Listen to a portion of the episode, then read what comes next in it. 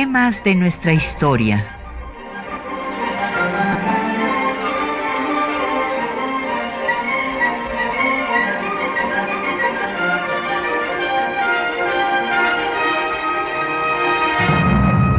Un espacio que difunde el conocimiento del pasado para comprender nuestro presente.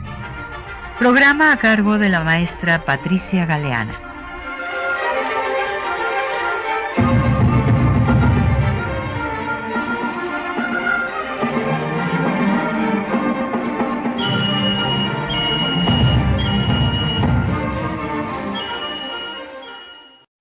Muy buenos días.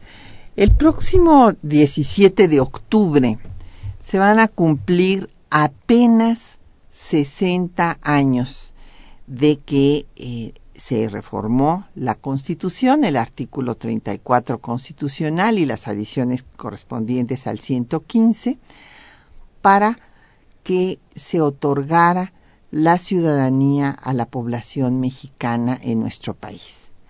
México fue de los últimos seis países de América Latina en dar ese paso. Hay que recordar que Ecuador lo hizo en 1929 y pues en México 1953, después de que la Organización de Naciones Unidas había suscrito la Convención para los Derechos Políticos de las Mujeres en diciembre de 1952.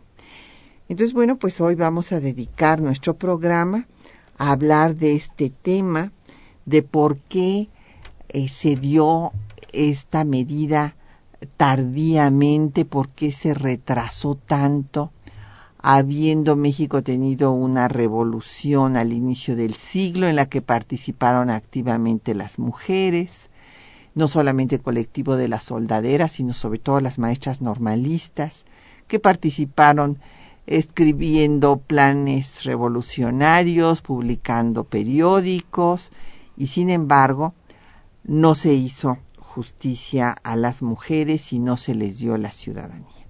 Y tenemos el gran gusto de que nos acompañe la doctora Enriqueta Tuñón, que es una de las pioneras en estudios de género en nuestro país. A ella le debemos una obra, pues yo diría que la más completa sobre el tema. Por fin pudimos votar. Si estoy diciendo bien el título, si no tú me corriges.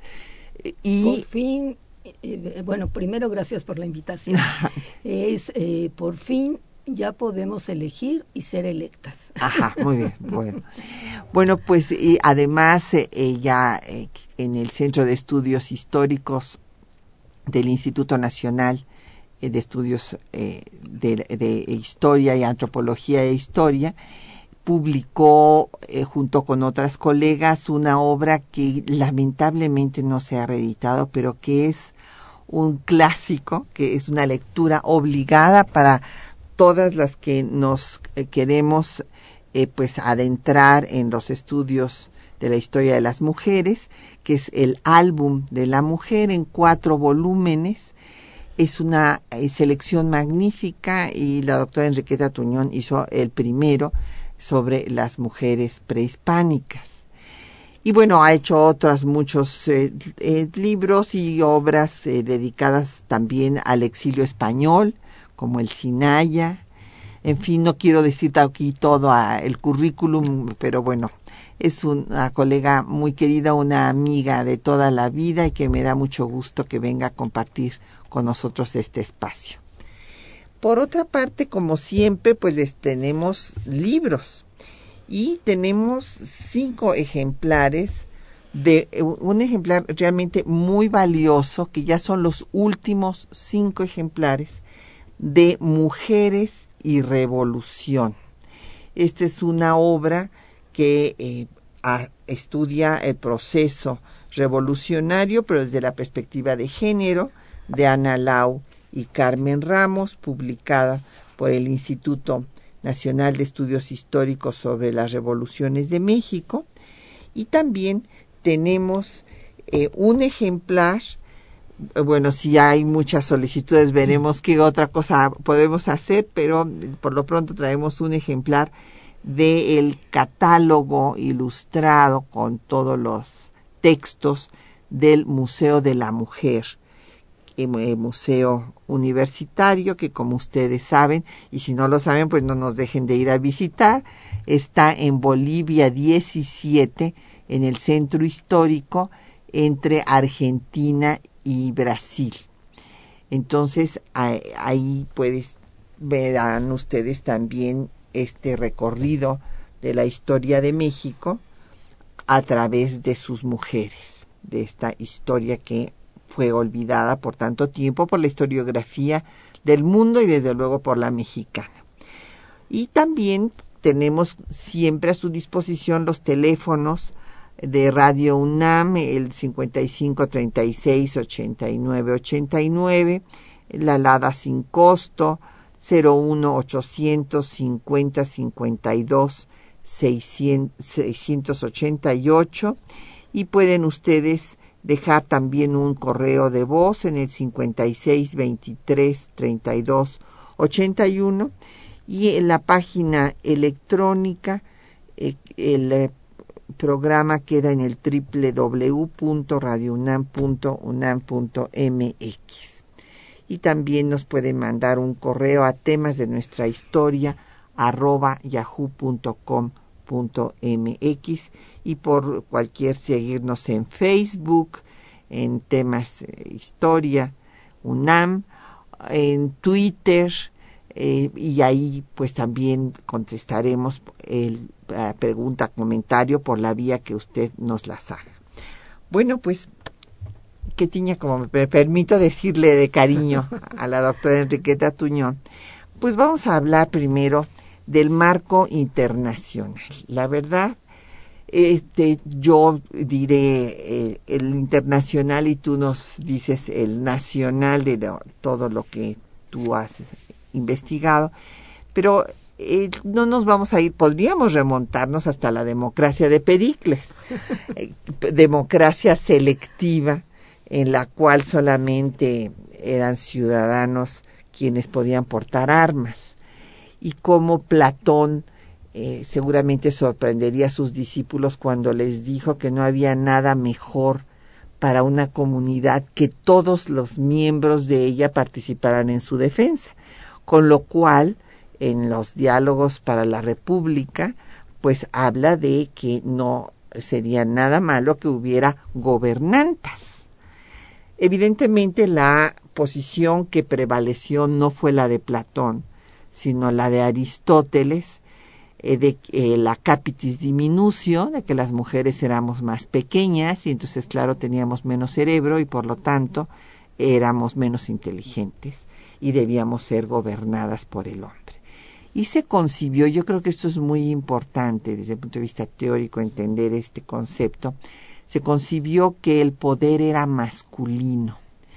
Y entonces en el sistema patriarcal, que fue el que imperó, pues eh, lo mismo en las concepciones filosóficas aristotélicas que en las concepciones jurídicas. En Roma, el pater familias era el padre y era el que ejercía la autoridad sobre todos los miembros del núcleo familiar y la mujer era una hija más que podía ser castigada por el pater familias y el tema de la religión pues es decisivo todas las religiones abrámicas la judía las cristianas y las musulmanas consideran pues que el Dios creador es hombre es omnipotente y la mujer ocupa un lugar secundario en todas ellas. Y todo esto viene a reforzar este esquema patriarcal. Y así ya nos vamos hasta la Revolución Francesa para no ir muy despacio en este recorrido histórico, en donde la dramaturga Olimpia de Gouges plantea que si las mujeres han participado en la revolución tienen derechos y hace la declaración de los derechos de las mujeres y de las ciudadanas en 1791. Hay movimientos sufragistas desde los 30 en Estados Unidos, 1830, unido al movimiento antiesclavista.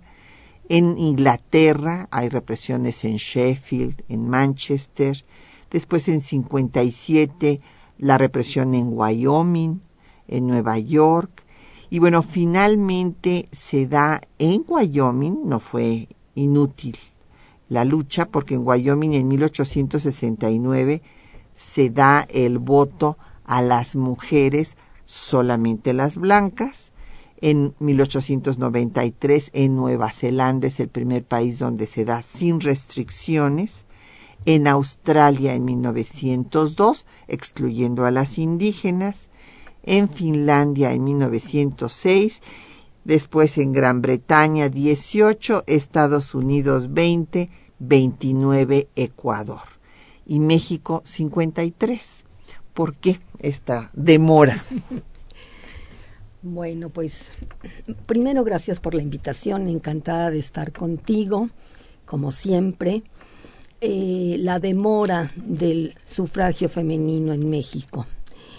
Eh, pues a pesar de que hubo movimientos en pro del sufragio desde finales del siglo XIX, eh, a pesar de que las mujeres participaron activamente en la Revolución Mexicana, como decías hace un momento, eh, las mujeres cuando terminó el movimiento revolucionario y se redacta la Constitución del 17, son ignoradas eh, al momento de eh, decidir los constituyentes si se le daba o no el voto a las mujeres, no discutieron demasiado el tema y decidieron rápidamente negarlo, no lo dieron, eh, porque consideraban, decían ellos, que a las mujeres mexicanas no les interesaba votar que a las mujeres mexicanas lo que les interesaba era estar en sus casas, eh, cuidar a sus maridos, a sus niños, y, y no había ningún movimiento en función de que se les otorgara el voto a pesar de que sí había movimientos esporádicos, eso sí, no vamos a decir que eran movimientos beligerantes como habían sido, por ejemplo, en Estados Unidos o en Inglaterra. Aquí eran, eran movimientos eh, eh, de menor número, digamos. menor número y menor beligerancia. Entonces, bueno, pues los constituyentes deciden eh, negar el voto a las mujeres y, y, a la hora de redactar el artículo 34 de la Constitución lo hicieron en masculino no, no, no es que hayan dicho las mujeres no pueden votar, no, simplemente redactan el artículo en masculino. Y entonces dice algo así como son ciudadanos de la República aquellos que teniendo X edad y una forma honesta de vivir, etcétera, etcétera. Nada más, son ciudadanos. Es decir, omiten a las mujeres, no las toman en cuenta. El, el artículo es redactado en masculino, como hacías mención tú hace un momento de, de, de cómo, cómo eh, al, al, no aclarar que eh, va dedicado a las mujeres, entonces no se toma en cuenta, no se les toma en cuenta a las mujeres. Eso sucede en el constituyente del 16, que va a redactar la constitución que se promulga en el 17, y entonces, eh, pues nos encontramos eh, con una eh, magnífica constitución que no le da el voto a las mujeres. Las mujeres están ignoradas. Y, en los años 20 va a haber algunos movimientos esporádicos para, para alcanzar el derecho al voto, pero eso, son esporádicos se alcanza el voto en algunas, algunos estados de la República eh, por un tiempo corto, eh, por el tiempo que duraron eh, los gobernantes que se los otorgó. Pero en realidad llegamos a los años 30 sin derecho a voto. Pues vamos a hacer una pausa y les hemos seleccionado canciones que tienen que ver con un derecho fundamental que debe tener el ser humano, eh, que es decidir sobre su vida y sobre su propio cuerpo. Y que este derecho pues le ha sido negado a las mujeres mexicanas en 18 estados de la República. Y lo que es peor es que el PAN acaba de meter una iniciativa en el Congreso Federal hace dos semanas para que se haga una reforma a la Constitución y que en todo el territorio nacional se equipare a un óvulo fecundado con una persona, lo cual ciertamente es una verdadera aberración eh, que fue resuelta en Italia, sede del Vaticano desde 1975, cuando se estableció que frente a dos derechos, el del nonato y el de la persona, la madre, no había equivalencia y había desde luego que tomar en cuenta primero el derecho de la madre que era una persona y no del nonato que no lo era, evidentemente, que no lo es en ningún caso. Pero entonces, ante esta situación tan eh, grave por la que atravesamos, eh, vamos a escuchar canciones que se refieren a este problema de salud pública y de justicia social, que es el derecho al aborto. Y eh, la primera canción que le seleccionamos fue Cuando agosto era 21 de Fernando Ubiergo con Amparo Ochoa.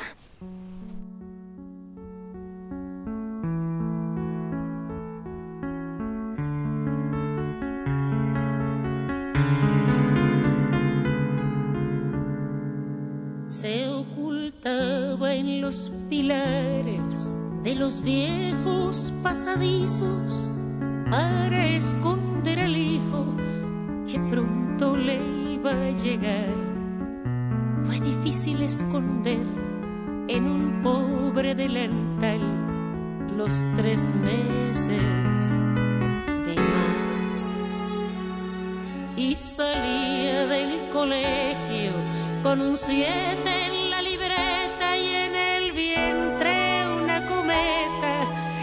pronto querrá volar.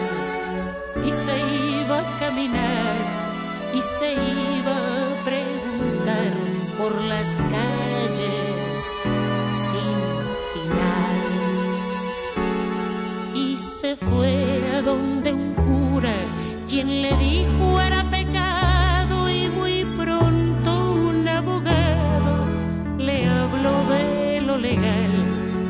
fue el profesor de ciencias quien le habló de la inconsciencia de la juventud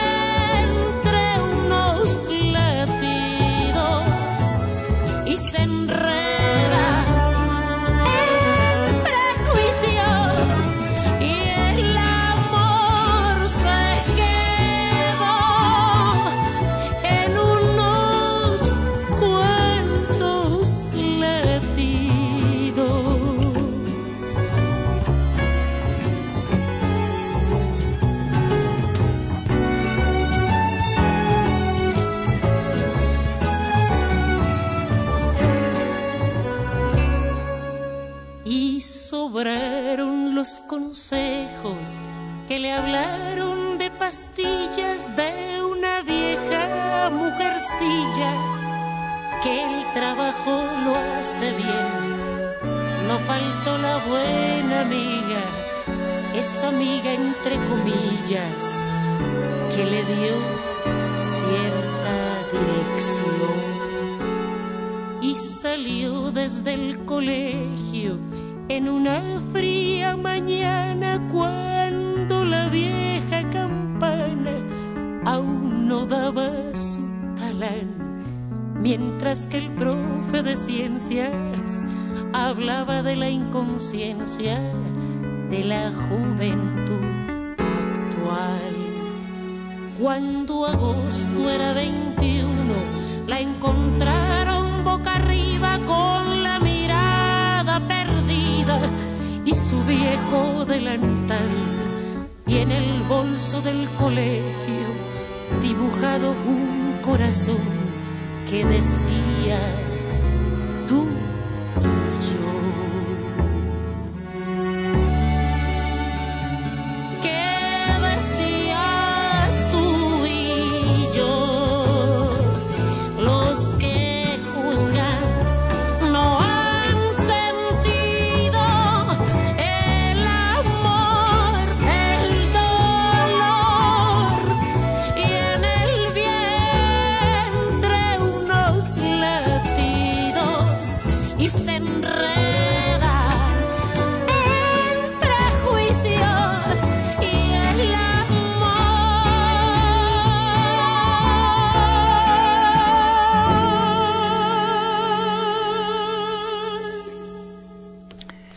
Bueno, pues ahí escucharon ustedes cuando agosto era 21.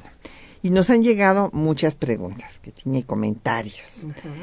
Don Efren Martínez nos pregunta que en qué consistió la revolución de las mujeres. Pues mire, don Efren, ha sido, y esto lo han escrito teóricos, porque hay que decir que hay hombres feministas, así como hay mujeres antifeministas. Y eh, Marcuse escribió que la revolución más grande que se había hecho en el siglo XX había sido la revolución de las mujeres y que ésta era irreversible y había sido silenciosa, pacífica. Bueno, este, pues nada, a veces nada es irreversible, pero ya ve usted lo que nos está pasando ahora aquí con esta corriente neoconservadora y la campaña de la Iglesia Católica en contra de los derechos de las mujeres. En fin, yo espero que con el Papa Francisco esto mejore, porque Ratzinger fue el que mandó a su experto en campañas antiaborto para hacer que estos 18 estados penalizaran eh, la, interrupción legal del embarazo. Pero bueno, pues eh, las mujeres participaron en todos los procesos revolucionarios y por otra parte, me, refiero en, cuando hablo del proceso, debería decir proceso revolucionario, en todos los grupos, pues estuvieron con los zapatistas, desde luego, estuvieron también con los carrancistas, con los constitucionalistas, menos con las villistas, pero también llegó a haber una, mujeres en, en el grupo villista, a pesar de que más bien estos señores eran mujeriegos más que eh, pro derechos de las mujeres, eran lo contrario. Y también don Efren Martínez nos pregunta que en qué consistió la reforma al artículo 34 de 1953, pues para que pudieran votar las mujeres. Ajá. Eh, bueno, sí, eh, eh, la modificación al artículo pues se, se da después de un gran un largo proceso que que arranca, como decíamos hace un rato, a finales del siglo XIX. Pero, ¿en qué consistió la reforma del artículo 34? Simplemente se, se mm, eh, se nombró a las mujeres. Son ciudadanos de la República, todos los hombres y las mujeres que tengan X edad, una, una, una forma honesta de vivir, etcétera, etcétera. Así como eh, en el 17 decían, no decían ni hombres ni mujeres, nada más son ciudadanos de la República, ahora eh, especificaron los hombres y las mujeres. Claro, esa fue, esa fue la reforma. Es interesante recordar todo lo que aconteció, eh, como decíamos aquí en México, hubo una carta de unas zacatecanas que en 1824 le escribieron al constituyente de 24 para pedir su participación en lo que se estaba decidiendo. Desde luego ni siquiera fueron contestadas, ni tomadas en cuenta, ni nada. Y hay que recordar como dice la doctora Tuñón, que desde el siglo XIX empieza este proceso porque hay hombres que están conscientes de la situación de discriminación que viven las mujeres en la etapa de la reforma. Ignacio Ramírez, el nigromante, y esto mucho antes de que Augusto Comte hablara de los tres estados, eh, para llegar al estado positivo como el estado superior, pues Ignacio Ramírez hizo su propia teoría de los tres estados de la mujer y decía que eh, la mujer pasaba por tres estados. El primero, que era el común a todas, era ser esclavas. El segundo estado era el de las mujeres liberadas por los hombres. Y el tercer estado era las mujeres liberadas por sí mismas. Y bueno, Juárez estuvo perfectamente consciente de que las mujeres eran un elemento fundamental de la nación y por eso impulsó su educación. Eso fue muy importante porque se crea por primera vez una educación similar para hombres y mujeres. Ya no iban a estudiar las mujeres solamente religión para rezar en las misas y ser buenas madres y esposas, como desde Fray Luis de León en el siglo XVI y Luis Vives, porque se mantenía ese, ese patrón, sino que ya iban a estudiar lo mismo que los hombres y se abre la escuela secundaria para señoritas. Y José María Mata tuvo una discusión con Francisco Zarco, diciéndole Mata que pues que la verdad él consideraba que las mujeres deberían de ser tomadas en cuenta porque eran el el pilar de la familia, decía Mata. Y Sarco no, no, estaba de acuerdo en que tuviera ninguna participación. Y bueno, Laureana Wright, en Las Violetas de la Náhuac, eh, habla de cómo se da el voto en Wyoming, por ejemplo, y que también debería de darse aquí.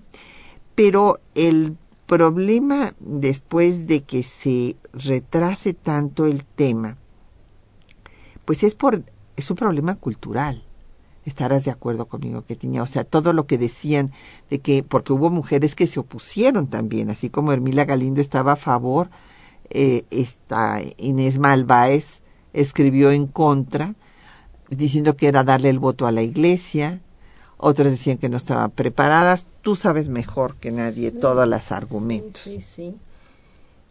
Sí, por supuesto que, que era un, una cuestión cultural. Eh, era una cuestión, y también por otro lado yo creo que era una cuestión política, eh, cultural en el sentido de que los hombres tenían eh, miedo, por llamarlo de alguna manera, a que las mujeres participaran en, en la vida política, que salieran de sus casas, les daba miedo que ellas eh, tuvieran acceso a la vida a la vida fuera de sus casas, la vida pública. Eh, eh, me acuerdo de un, de un diputado, Aquiles Elordui, eh, que a la hora de los debates para ver si se le daba a las mujeres el voto o no, él, él alegaba que las mujeres en aquella época, estamos hablando de cuarenta y tantos, eh, pues eran, eran unas mujeres que salían de sus casas, que, que jugaban cartas, que fumaban, que, en fin, que, que, eh, eh, que estaban adquiriendo una presencia en la sociedad. Y, y, él con mucho miedo decía qué va a pasar cuando las mujeres salgan a la vida pública y, y nos vean tal y como somos con nuestras cualidades y nuestros defectos, porque en la, dentro de las casas nosotros siempre somos bien vistos por nuestras parejas. E, es decir, eh, para el mexicano eh, le daba miedo que la mujer eh, participara en política. Pensaban que se iban a corromper fácilmente por algunos, otros pensaban que al revés, que cuando las mujeres intervinieran en la vida política, eh, se iba a, a, limpiar el ambiente. Entonces, se iba a moralizar se la iba política. a moralizar la política, efectivamente. Eh, pues eh, la experiencia nos ha demostrado tristemente que no fue así. Bueno, todavía no tenemos las suficientes mujeres en la política. Bueno, pero la participación política de las mujeres eh, desde mi punto de vista y hablando en términos generales, muy generales, mm, pues ha sido un poco decepcionante porque porque han actuado muchas de ellas como como hombres con faldas o peor todavía. Sí, o sea, es importante tomar esto en cuenta. Nos hace falta que lleguen mujeres a cargos eh, públicos, pero mujeres con enfoque de género, mujeres a las que les importe, que quieran a su género, como, como escribió Laureana Wright, que eso es lo que necesitaban las mujeres, querer a su propio género y defender sus derechos. Pues vamos a escuchar eh, los textos que les hemos seleccionado para el día de hoy, que pues es el inicio de este proceso ya en forma más organizada, porque como vemos hubo voces aisladas que este, sí cobraron conciencia de que era eh, realmente anómalo que las mujeres no participaran en la toma de decisiones, pero estos eran la excepción. La mayoría pensaban que no debían participar. Y entonces ahora vamos a escuchar a otro hombre feminista, Salvador Alvarado, que va a auspiciar, él es un general sinaloense eh, de la Revolución Constitucionalista, que fue enviado a ser gobernador de Yucatán por Carranza y que ahí auspició el primer Congreso Feminista en 1916. Y también vamos a escuchar eh, los argumentos que Hermila Galindo, eh, esta destacada feminista, dio para eh, demandar la ciudadanía al constituyente de 1917.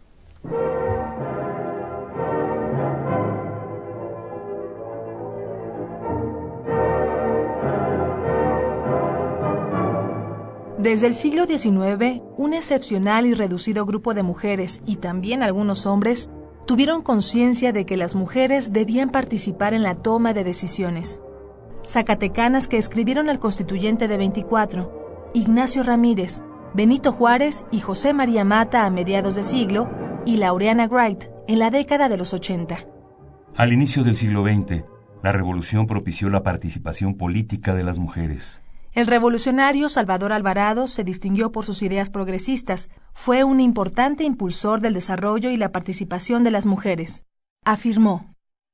Vivimos ya en una época de emancipación de la mujer. Ha pasado a la categoría de hecho histórico su absoluta servilitud. La mujer es un elemento social con altas responsabilidades y con inalienables derechos. Queremos para la mujer en nuestro medio nacional derechos y funciones similares a las del varón en la educación, la vida y la democracia, de acuerdo con el programa de la Revolución Mexicana. Como gobernador de Yucatán, Alvarado promovió la participación de la mujer en el aparato administrativo del Estado y en la política. Por ello, auspició el primer Congreso Feminista que se llevó a cabo en 1916. La mayor parte de las participantes fueron maestras normalistas, quienes exigieron un mejor nivel educativo para las mujeres y el acceso a cargos públicos. Sus conclusiones fueron las siguientes. La mujer del porvenir puede desempeñar cualquier cargo público que no exija vigorosa constitución física, pues no habiendo diferencia alguna entre su estado intelectual y el del hombre, es tan capaz como éste de ser elemento dirigente de la sociedad. En 1916, Hermila Galindo envió un escrito al Congreso Constituyente solicitando los derechos políticos con los siguientes argumentos.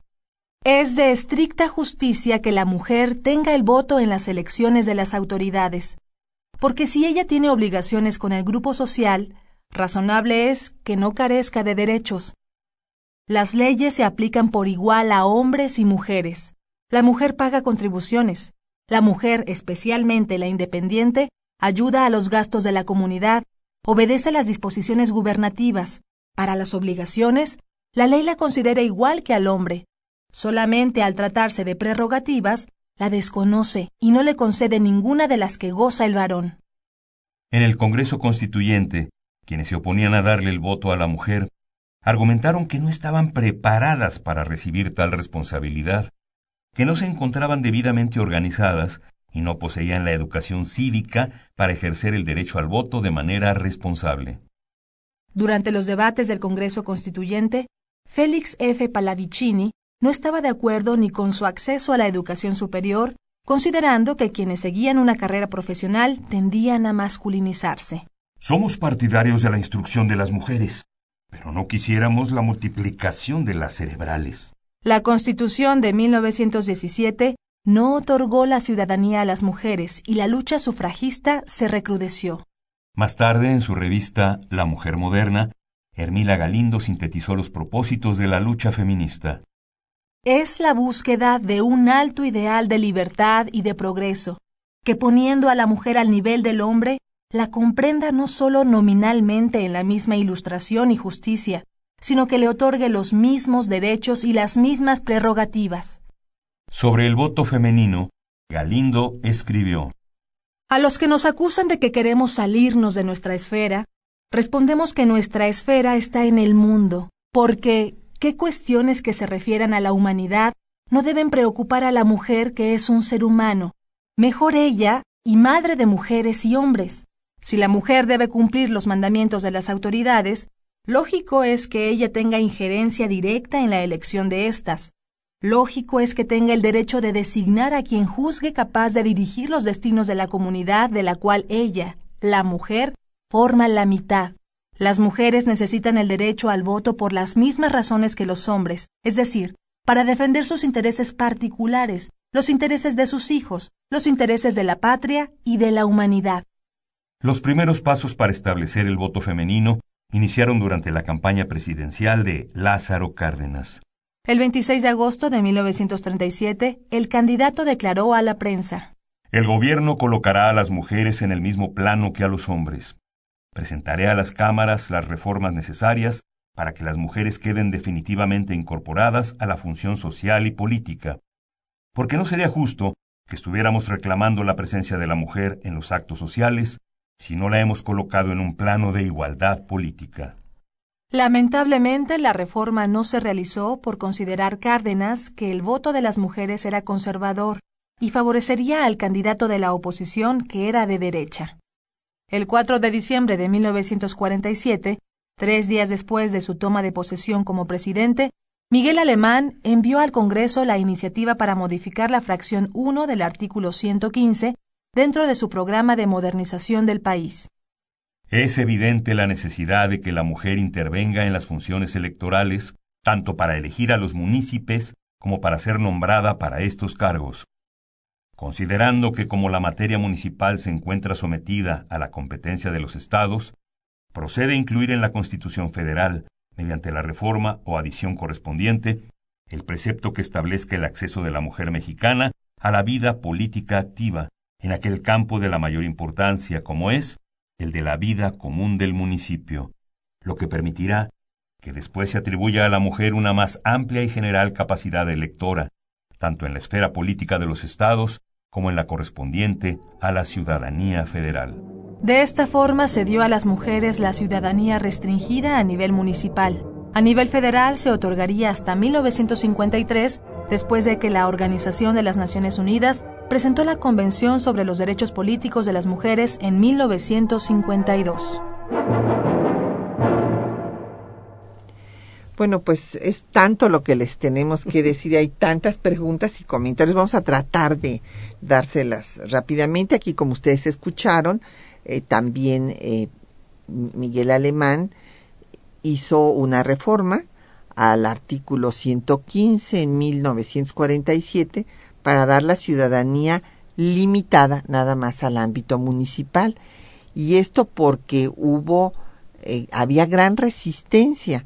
O sea, se decía que, bueno, todo lo que ya se ha comentado la doctora Tuñón, que se iban a corromper, que no estaban preparadas, no obstante que los hombres fueran analfabetas y las mujeres tuvieran títulos universitarios, queda darle doble voto al hombre casado y que entonces rompía la equidad para los solteros, porque la mujer no tenía voluntad propia y votaría por quien le dijera a su marido, o quien de, o el, el cura en el púlpito o en el confesionario y que por lo tanto era darle el voto a la Iglesia Católica que fue la razón por la que realmente se congeló la reforma que había ofrecido Lázaro Cárdenas desde su campaña presidencial. Sí, eh, eh, antes de que hablemos de Cárdenas, quisiera también comentar eh, en relación con el voto municipal de Miguel Alemán. que a él tampoco le quedaba ya, ya no tenía tiempo. Él quería que el país pasara a ser parte de los países modernos, entre comillas. Y cómo era posible que un país moderno, entre comillas, no, no tuviera el voto para las mujeres. No se, no se atrevió a darlo a nivel federal, pero, pero dijo, bueno, por lo menos a nivel municipal. Algo es algo, tampoco hay que quejarnos pero eh, el, el, movimiento en, en, pro de alcanzar el, el, derecho al voto realmente fue muy importante durante el sexenio de Cárdenas, en donde un grupo muy numeroso de mujeres le solicitaban el voto al presidente. La manera de solicitárselo era una forma beligerante, era eh, hacer mítines, eh, hacer marchas, eh, amenazar con quemar el Palacio Nacional, eh, en fin, una serie de cosas, huelgas de hambre. Eh, sí, fue un movimiento sufragista muy importante porque la gente, como después se da como dádiva del poder, se olvida de este movimiento sufragista de los 20 y de los 30. Eso es. Eso es exacto. Pero además otra cosa que es muy interesante es que Cárdenas ofrece dar el voto a la mujer pero em, desde un em, da unas razones de equidad. Es decir, Cárdenas dice, si las mujeres trabajan igual que los hombres, si las mujeres se responsabilizan por, por una serie de cuestiones igual que los hombres, ¿por qué?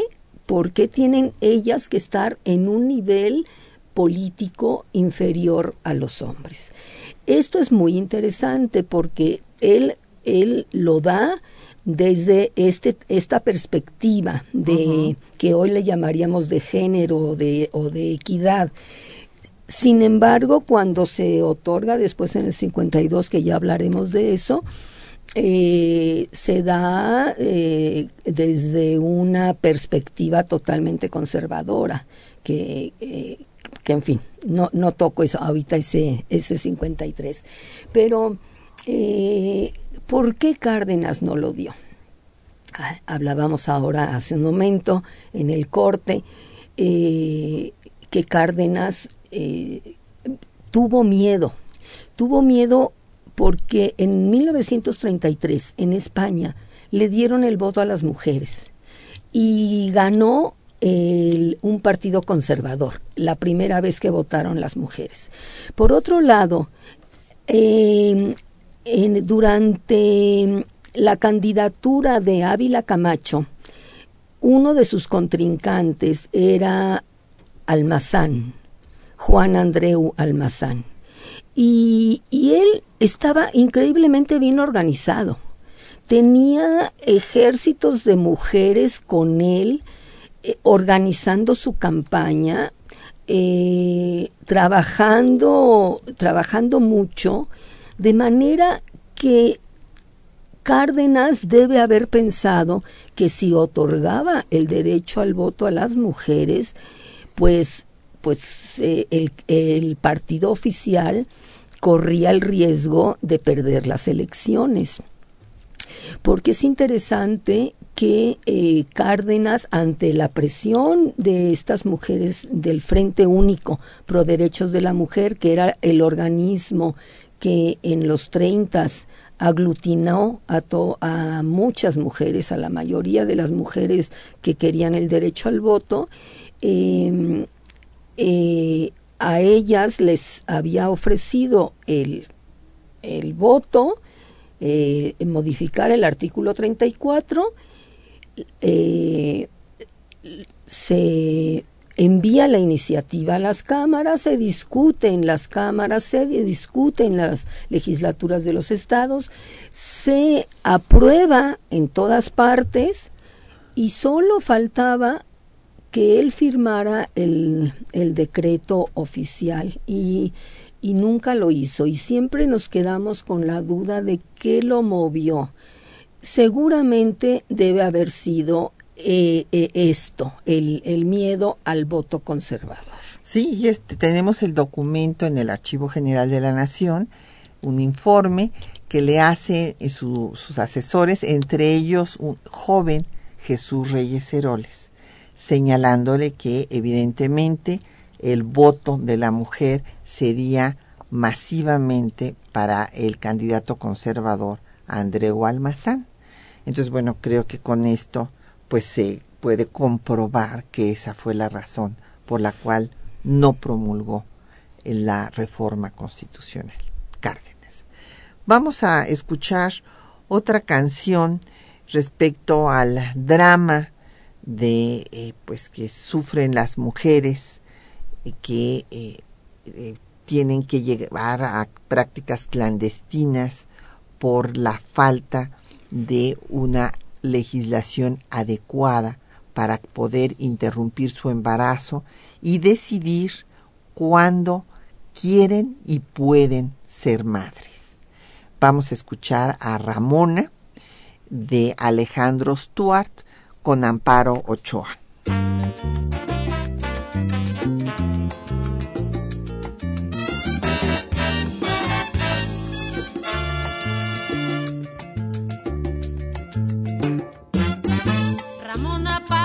los días.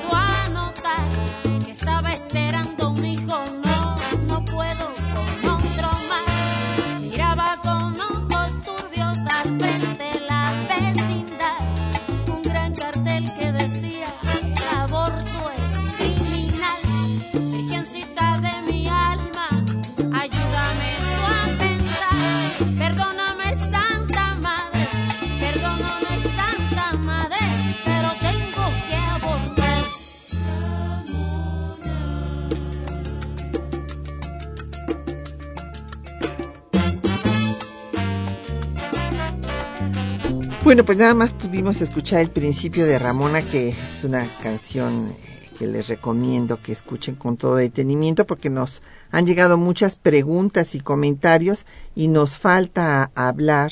Bueno, en primer lugar, desde ahorita ya les invitamos el 17 de octubre a que vayan al Museo de la Mujer. A las 4 de la tarde se va a presentar el documental de Ana Cruz, Las sufragistas en donde se da eh, pues el caso de Eufrosina, esta mujer oaxaqueña a la que se le niega su derecho a ocupar una curul, después finalmente la ocupa, pero bueno, es el hilo conductor del documental y se da cuenta de cómo fue difícil la obtención del voto y después cómo fue difícil también que llegara la mujer a la toma del poder, porque este es otro problema.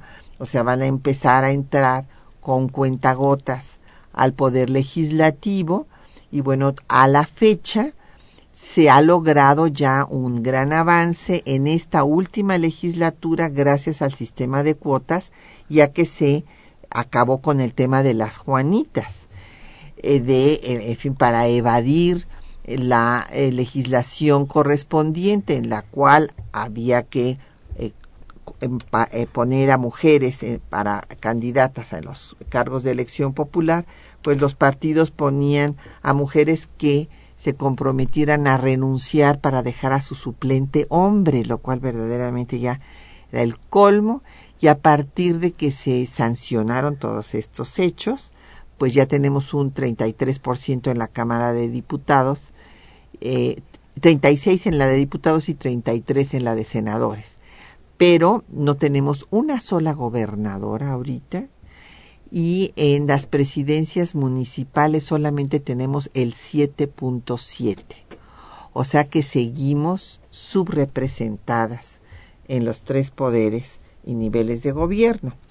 Y bueno, eh, nos ha hablado don José Guadalupe Medina que la Biblia eh, pues se menciona eh, pues, todo el claro viene a, ratificar este sistema patriarcal del que hablábamos cuando pues por haber supuestamente hecho Eva pecar a Adán pues resulta que se le condena a parir con dolor por toda la eternidad y a ser gobernada por el hombre. Nada menos es la condena bíblica y eh, don eh, José Alfredo Cid menciona lo del efecto almazanista que acabamos de, mencionar. Don Fernando Román habla de tres gobernadoras. No, han sido cinco, don Fernando. estábamos haciendo ahorita el recuento. La primera es doña Griselda Álvarez de Colima en 1979. Después Beatriz Paredes de Tlaxcala. Después Dulce María Sauri en Yucatán. Después Rosario Robles en el Distrito Federal e Ivonne Ortega. Ah, y nos falta, muy importante, Amalia García en Zacatecas Ah, antes. Y la última, Ivonne Ortega en Yucatán, que ciertamente no defendió los derechos de las mujeres porque se dio al traste con la legislación que venía desde Felipe Carrillo Puerto. Era el único estado de la República donde podía haber interrupción del embarazo por razones socioeconómicas e, el único estado, porque bueno, Felipe Carrillo Puerto, al que después asesinan, pues fue el que se rehusó a dejar a las mujeres fuera de la vida pública y dijo que en la Constitución del 17 no se prohibía que las mujeres votaran, que por lo tanto él dejaba que votaran y fueran votadas. Mm. Y ahí hubo la primera regidora, las primeras diputadas, en fin. Eh, pero a mí me gustaría que antes de que nos fuéramos, la doctora Tuñón, que ha hecho toda la investigación al respecto, nos hable del último momento en el que realmente pues fue una dádiva del poder, porque déjenme decirles que con este proceso que se dio en el gobierno de Cárdenas, se disolvió el Frente Único y las organizaciones feministas fueron cooptadas por el partido hegemónico. Y entonces por esto es que se olvida el movimiento sufragista que fue tan importante y ya cuando se dan las reformas constitucionales se dan como una dádiva del poder, tanto en 47 a nivel municipal por Alemán como en 53 por Ruiz Cortines. Sí, sí. Eh, eh, el, el momento en el que Ruiz Cortines envía la iniciativa a las cámaras es un momento conservador en la historia de México. Él eh, envía la, iniciativa eh, desde con un punto de vista totalmente tradicional. Él eh, considera que las mujeres, si las mujeres tienen el derecho al voto, van a poder ayudar a los hombres en política en funciones que tradicionalmente han hecho en sus casas, es decir, en hospitales, en, escuelas, en comedores públicos, etcétera, ¿no? Eh, ¿Por qué Ruiz Cortines decide otorgar el voto a las mujeres? Pues hay una serie de hipótesis. Eh, por un lado, se piensa que Ruiz Cortines eh, quería eh, quería lograr resolver problemas que no se habían resuelto en varios sexenios como este, el derecho al voto de las mujeres. también decían que era para distraer eh, el encarecimiento de la vida que se estaba llevando a cabo cuando él sube a la presidencia.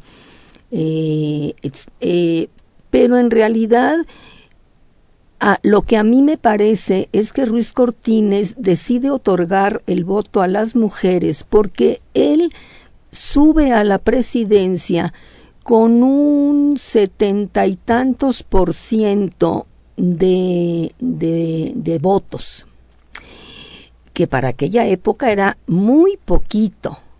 En realidad, en, aquella época eh, los presidentes ganaban con un porcentaje mucho más alto. Es decir, él estaba subiendo a la presidencia con un límite muy bajo de legitimidad. Entonces, él pensó que si, las, si le otorgaba el derecho al voto a las mujeres, las mujeres eh, agradecidas lo, le iban a apoyar.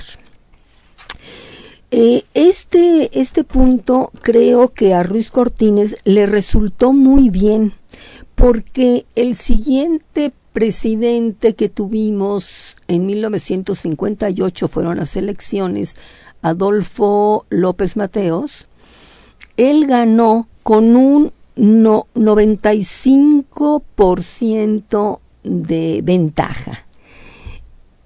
Eh, ¿Qué quiere decir eso? Que seguramente el, el voto femenino influyó para que el PRI, el, el, el, partido hegemónico, el partido oficial de ese momento, obtuviera ese gran porcentaje de votos. Eh, y, creo que desde ese punto de vista sí, sí le, le, resultó exitosa la medida a Ruiz Cortines. Solo que obtuvimos el derecho al voto en, en un régimen muy tradicional, muy conservador, en que las mujeres eh, pues lo agradecían, era como una dádiva y no era visto como algo por lo que habían luchado durante tantos años. Sí, fue muy triste, ya se nos acabó el tiempo, pero eh, les quisiera yo compartir las investigaciones que he realizado al respecto. En primer lugar, había también en relaciones exteriores una presión por la Convención de Naciones Unidas. O sea, ya era una vergüenza para México a nivel internacional no haber otorgado la ciudadanía a sus mujeres porque se había eh, declarado en la convención correspondiente que no podía hablarse de una democracia en ningún país donde más de la mitad de su población no tuviera el voto. Entonces ya era una presión internacional, le funcionó porque además el candidato de la oposición en ese momento era Enríquez Guzmán, que era de izquierda, y como el voto de las mujeres pues sí resultó conservador, también hay que reconocerlo, sí seguían manejadas por la Iglesia mayoritariamente, pues no iban a votar por Enríquez Guzmán. Y por otra parte se ha argumentado que votaron masivamente por López Mateos porque era muy guapo. Es, que bueno, que, es, el colmo que sí, es, es, es el colmo, es el colmo. De meritar mucho a las mujeres, ¿no? Así es, totalmente. Pero bueno, pues ya se nos acabó el tiempo no tenemos más que agradecerle a la doctora Enriqueta Tuñón que haya compartido su tiempo con nosotros y a nuestros compañeros eh, pues que hacen posible el programa, Socorro Montes en el control de audio, Quetzalín Becerril en la producción y en los teléfonos con el apoyo de Ángela León y don Felipe Guerra. Y antes de despedirme también le quiero dar las gracias a todas las llamadas de comentarios que llegaron, don Jesús Ríos, a, Valeria Flores, doña Hilda eh, San Román, eh, don José de la Rosa, Javier Guerra, Juan Moreno de la Venustiano Carranza, José Alfredo Cid por Twitter, Raúl Horta Retana de la Miguel Hidalgo, Agustín Mondragón y el correo de voz eh, que nos mandó doña Marta Godínez García le agradecemos a todos sus saludos, sus comentarios y sus felicitaciones y Patricia Galeana se despide hasta dentro de ocho días.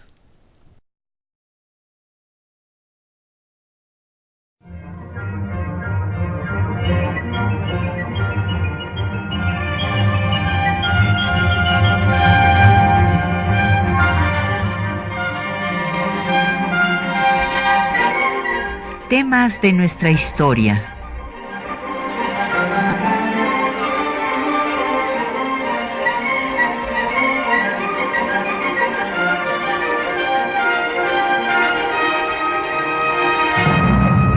Un espacio que difunde el conocimiento del pasado para comprender nuestro presente. Programa a cargo de la maestra Patricia Galeana.